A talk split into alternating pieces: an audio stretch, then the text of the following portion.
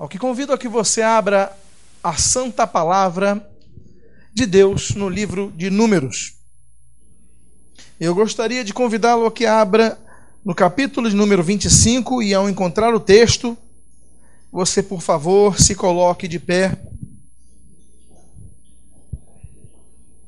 Quarto livro da Torá, quarto livro do Pentateuco, o livro do deserto, o livro das tarefas por tribos, o livro das tarefas e responsabilidades através da organização tribal de Israel, o livro dos Números. E diz o versículo de número 1: Habitando Israel em Sitim, começou o povo a prostituir-se com as filhas dos Moabitas. Estas convidaram o povo aos sacrifícios dos seus deuses, e o povo comeu e inclinou-se aos deuses delas. Oremos. Pai amado, em nome do Senhor Jesus, lemos aquela que jamais passará. Como diz Isaías capítulo 40, seca-se a erva e cai a sua flor, mas a palavra de Deus subsiste eternamente. Esta palavra, Pai, a qual tu criaste todas as coisas, nós a lemos. O que nós pedimos é que o teu Santo Espírito venha falar aos nossos corações. Aqui reúne-se um povo que tem servido na tua casa Grande é a nossa responsabilidade. Fala conosco. Fortalece nossa, nosso espírito. Senhor, usa-nos cada vez mais e mais. E o que nós o fazemos, esta oração, a tua presença, o fazemos agradecidos, sob o sacrossanto nome do sumo sacerdote de todo sempre, o Senhor Jesus. Amém e amém. Os irmãos podem sentar.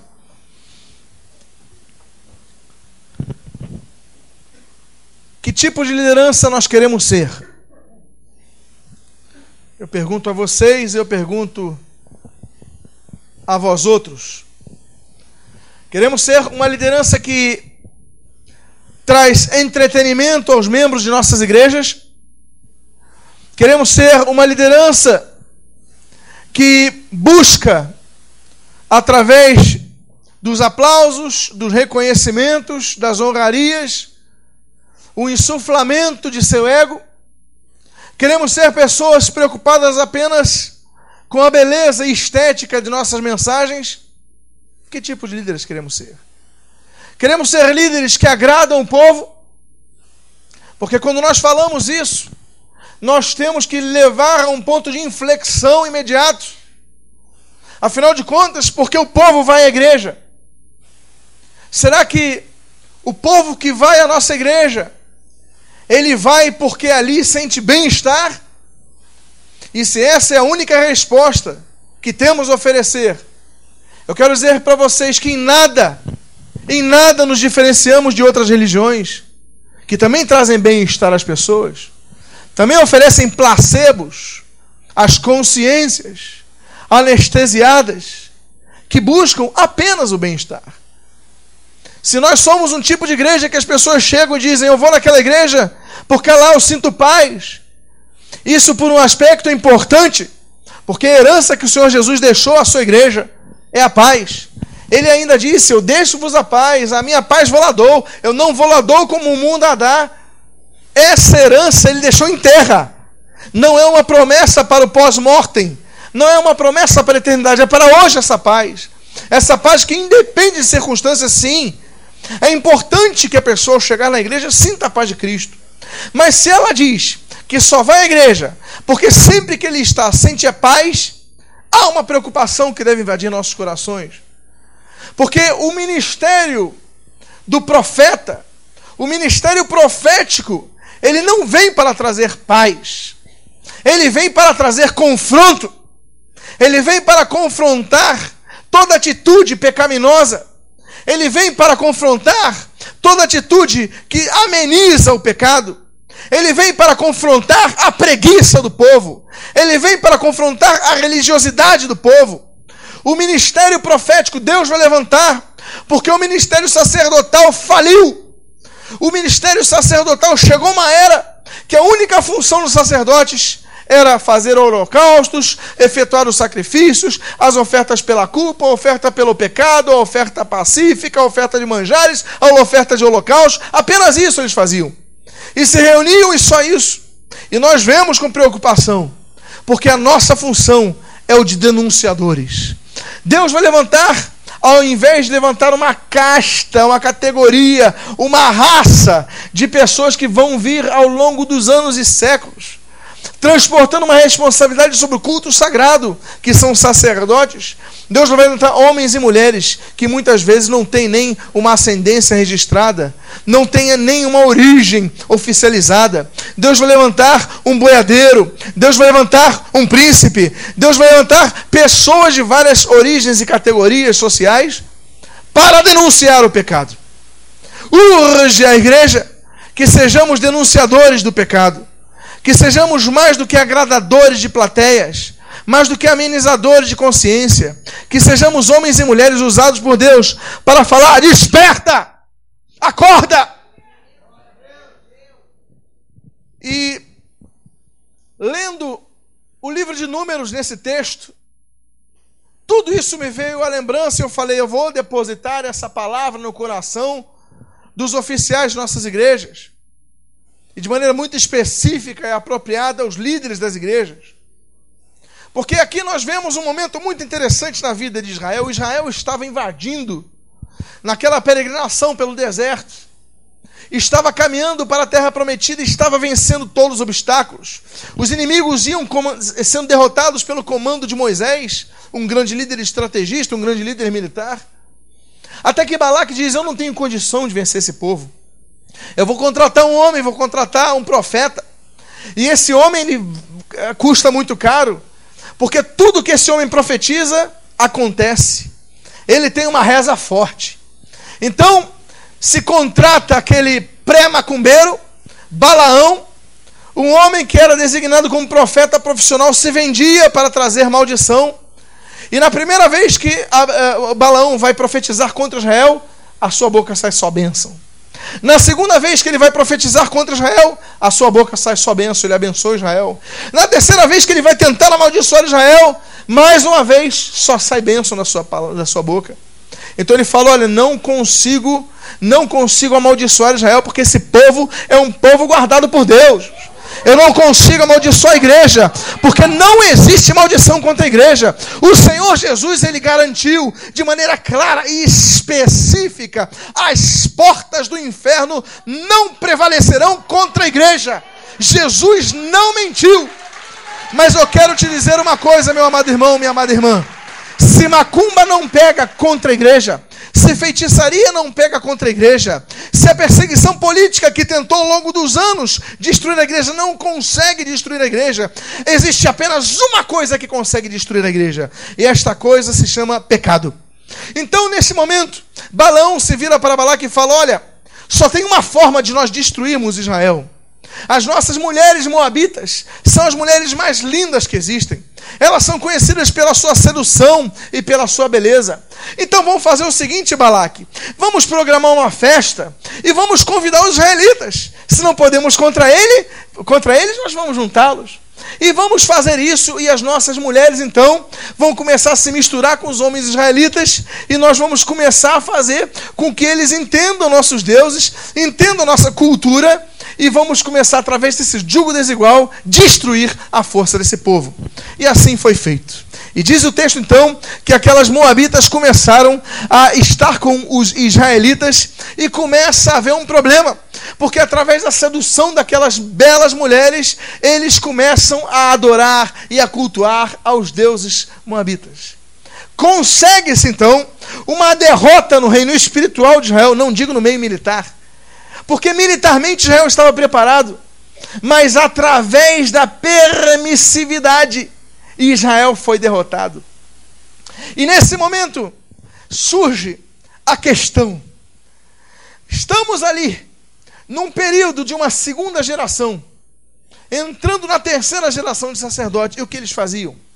E o que nós fazemos? E o que temos feito diante dessa sociedade? Quando o pecado começa a entrar dentro das nossas casas, dentro dos nossos costumes, começa a invadir o nosso coração, começa a utilizar os recursos de nossos desejos. O que fazer? O que temos feito, temos feito como líderes? Arão foi o primeiro sacerdote, Deus então vai falar, vai usar, vai levantar esse homem. E Arão teve quatro filhos. Temos Nadab, Abiú, Eleazar e Itamar. E nós vemos, Levítico 9 vai dizer que eles vão ser preparados. E Arão vai oferecer sacrifícios para consagrar e santificar os seus quatro filhos. Eles não vão ser ordenados imediatamente. Vai haver uma preparação sobre santidade. Vai haver uma preparação sobre a importância de servir na casa do Senhor. E esses homens são preparados. Mas no primeiro dia que esses homens, dois filhos de Arão, Nadab e Abiú, o primeiro dia que eles vão entrar no tabernáculo, eles são fulminados por Deus. Vão oferecer fogo estranho e morrem na presença do Senhor. O primeiro pesar desses homens, para eles, representou morte. Por quê? Porque Deus exige santidade e seriedade no seu serviço, no serviço da sua casa. Arão ainda ficou com dois homens, Itamar e Eleazar. E diz a Bíblia que Eleazar foi um homem que preparou bem o seu filho. E aqui nós vamos ver o contexto de um sacerdote que vai fazer com que o sacerdócio se é que o sacerdócio permanecesse sob as bênçãos de Deus. O texto continua então dizendo, nós lemos aqui no versículo 5 ao versículo 3 ao 5. Juntando-se Israel a Baal Peor, a ira do Senhor se acendeu contra Israel. Disse o Senhor a Moisés: Toma os cabeças do povo e enforca-os ao Senhor ao ar livre, e a ardente ira do Senhor se retirará de Israel. Então Moisés disse aos juízes de Israel: cada um mate os homens de sua tribo que se juntaram a Baal Peor. Naquele lugar, naquela região, onde aqueles líderes, ao invés de denunciarem, ao invés de lutarem, ao invés de se imporem, ao invés de alertarem, ao invés de serem arautos, ao invés de proclamarem, ao invés de tocarem as trombetas, eles se calaram e se juntaram. Deus falou: Olha, mas eu vi, eu quero santidade nesse povo. Eu criei o povo de Israel para ser um povo único na terra. Eu não criei como os ferezeus, como os amorreus, como os heveus, como os medianitas, como os moabitas. Eu criei um povo separado para o louvor da minha glória. Pega os líderes enforca-os para que a minha ira se dissipe. Eu quero dizer para vocês uma coisa: existe uma coisa, uma coisa muito tremenda que nós devemos observar. Deus exige seriedade no serviço da sua casa enforca os cabeças, avisa os juízes que eles sejam mortos. Nós sabemos que na conjuntura neotestamentária, na nova carta, na nova constituição, no Novo Testamento, na nova aliança, que é trazida através de Jesus Cristo, já não há lugar para isso. A Bíblia vai falar em Romanos capítulo 12, versículos 19 e 20, e vai falar sobre isso, que a ira não pertence a gente, que a vingança não pertence a gente, mas pertence ao Senhor. Ele é quem vai executar a ira. Mas naquele período não era assim. Naquele período Deus exigia postura do povo e uma postura firme. E nós lemos aqui, no versículo 6, o que, que vai acontecer de reação. Eis que um homem dos filhos de Israel veio e trouxe a seus irmãos uma midianita perante os olhos de Moisés e de toda a congregação de Israel, enquanto eles choravam diante da tenda da congregação. Esse, esse homem era Zinri. Essa mulher se chamava Cosbi. Pois bem, esse homem então chega, Deus anuncia o seu decreto, Deus anuncia a execução de uma lei divina para apaziguar a praga que Deus levantara sobre Israel, sim. Porque o pecado dentro da igreja ele traz praga, ele traz problema. E o problema só vai ser dissipado quando a liderança toma uma postura. E meus amados irmãos, nesse momento, Zinri, que é um dos príncipes de Israel, pega uma mulher, Cusri, e entra com essa mulher na frente de todo o arraial de Israel, e todos estão vendo um príncipe, o Zinri, Inclusive o nome Zinri se chama né, aquele que é musical, aquele que tem a música, aquele que produz música. O Zinri, ele recebe o nome, ele talvez tenha sido criado pelo pai dele para louvar a Deus. Ele talvez tivesse sido criado com uma pessoa preparada na, na, na, na execução e no talento musical.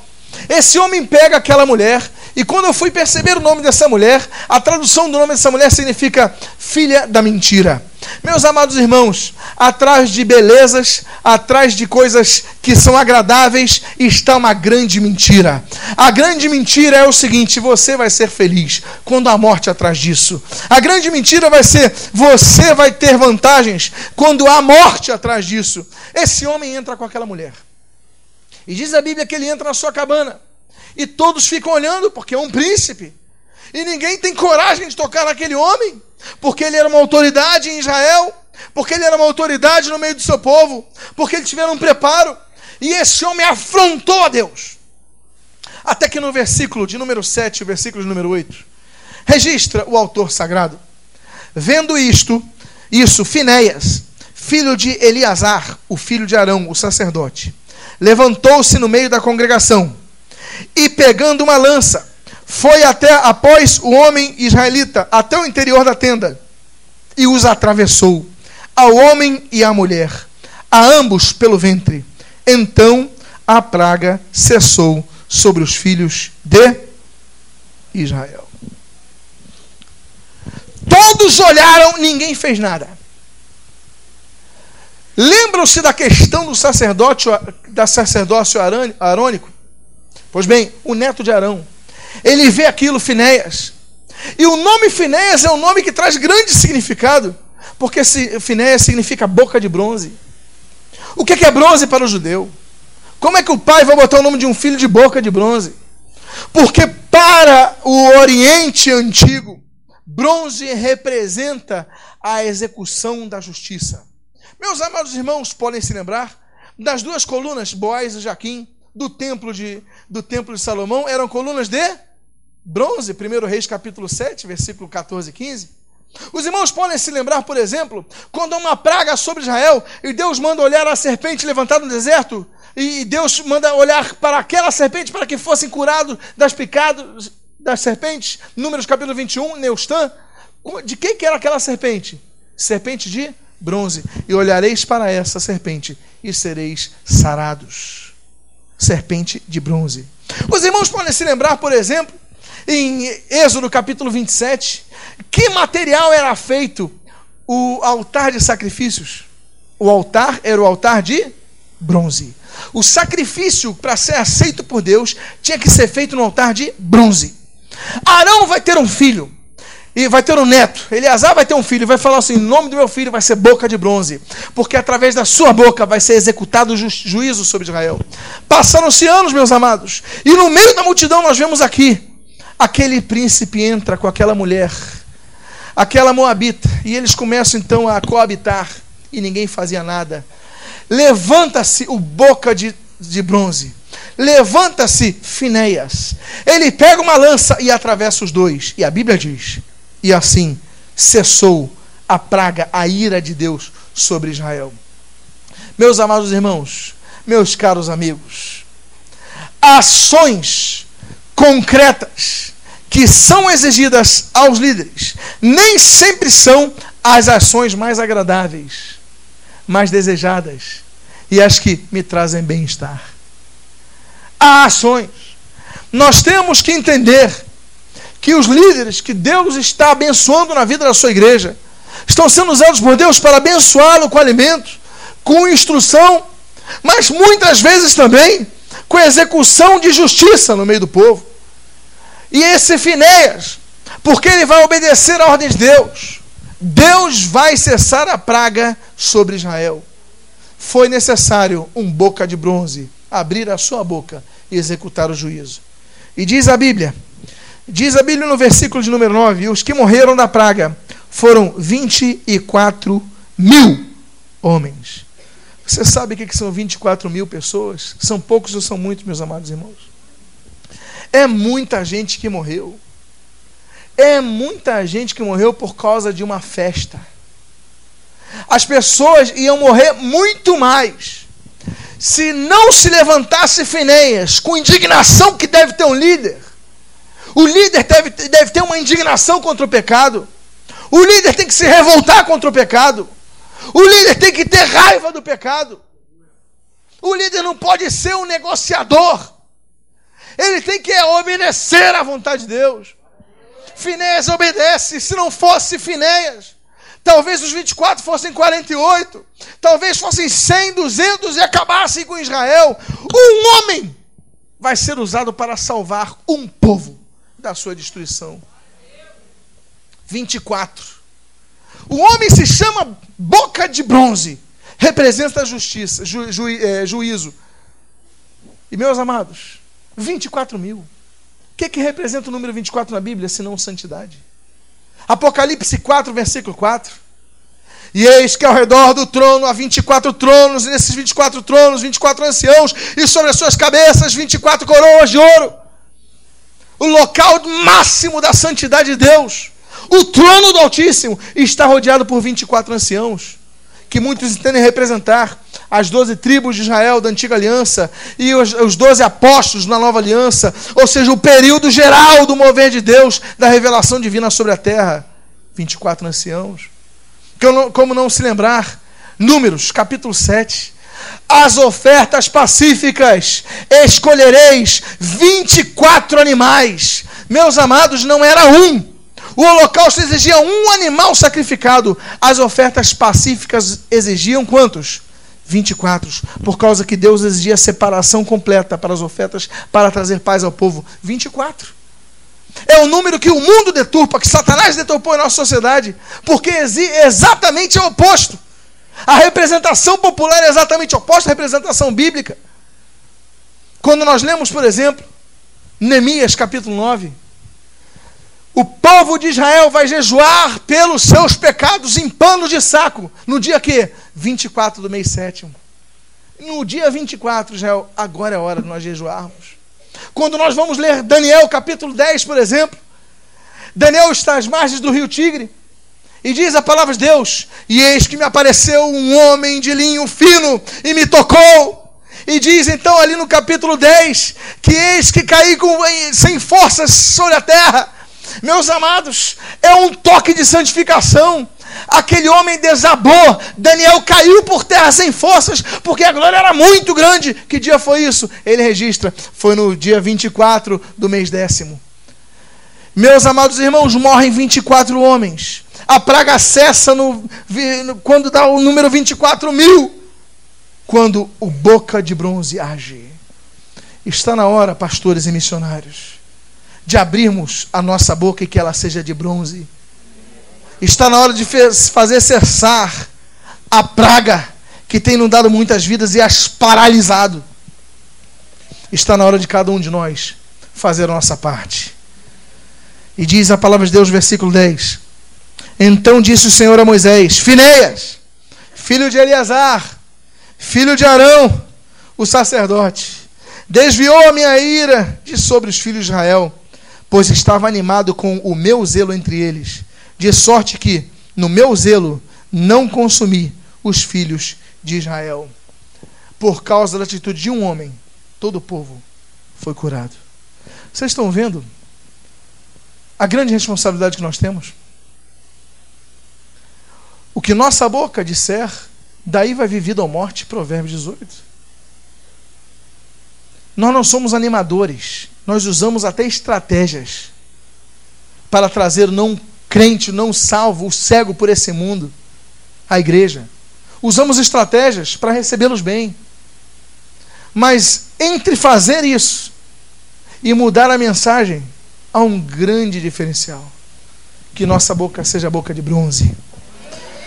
Meus amados irmãos, algo que me fala muito.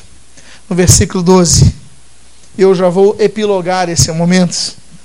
Portanto, dize: Eis que lhe dou a minha aliança de paz. Aberit Shalom. Meus amados, é uma aliança que Deus vai dar para quem? Para Finéias. Para quem? Para aquele homem. aliança de paz.